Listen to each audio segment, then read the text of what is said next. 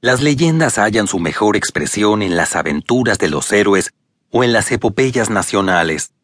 Su lectura nos adentrará en disciplinas como la historia, la mitología, el folclore, la filosofía o la antropología, para ver cómo los poetas y el público de la Edad Media entendían la figura del héroe. El poder de las leyendas heroicas de la Edad Media, que mezclan historia y religión, reside en que parte del argumento es verídico, pero la tendencia de las fuentes a engrandecer la figura del héroe creará ambigüedad en las historias. Esto se debe a una herencia de la cultura clásica que sitúa al héroe en el aspecto físico y espiritual por debajo de los dioses, pero por encima de los hombres. El héroe medieval es enaltecido por los poetas que fijan en el papel las historias contadas por la tradición oral. Sus versos también loan al héroe como un ser superior cuya única meta es obtener el honor a través de las acciones más nobles. En la cultura latina, estas leyendas heroicas tienen unos rasgos comunes.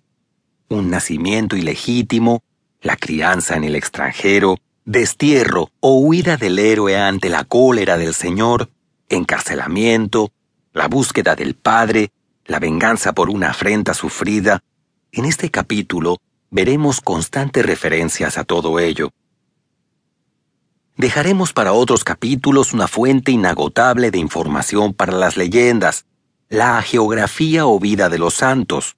Un santo es un modelo de vida y muerte perfectas, pero no lo podemos considerar un héroe. Para conseguir este estatus, tiene que poder luchar con escudo y espada en mano.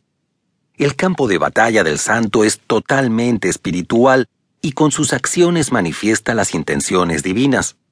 Un ejemplo de ello es la leyenda de Santa Eulalia, explicada en el capítulo Reinas y Doncellas, donde la protagonista rechaza la heroicidad en favor de la santidad.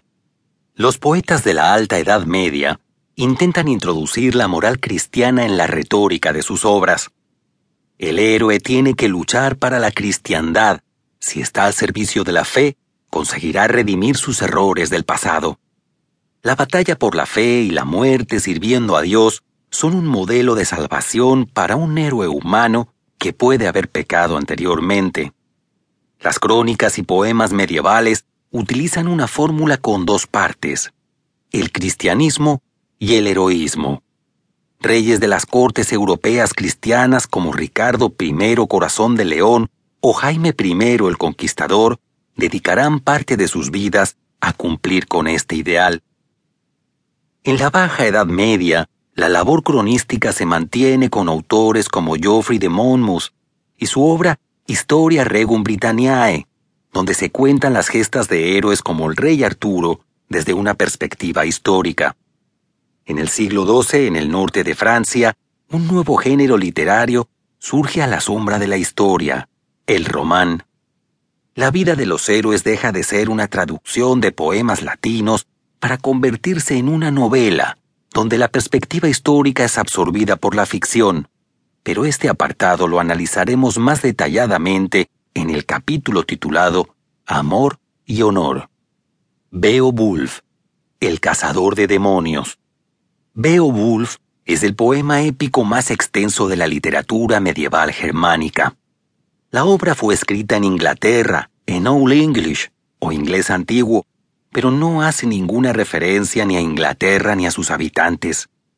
Este hecho puede explicarse porque los descendientes de anglos, jutos y sajones que se habían establecido en la isla en el siglo V se consideraban germanos y no ingleses.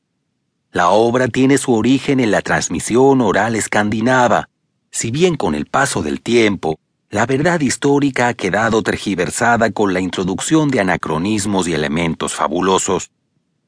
El poema de Beowulf es básico para entender la figura del héroe en la Alta Edad Media, ya que el protagonista no es un héroe cristiano sino pagano, de modo que su heroicidad no viene marcada por su santidad.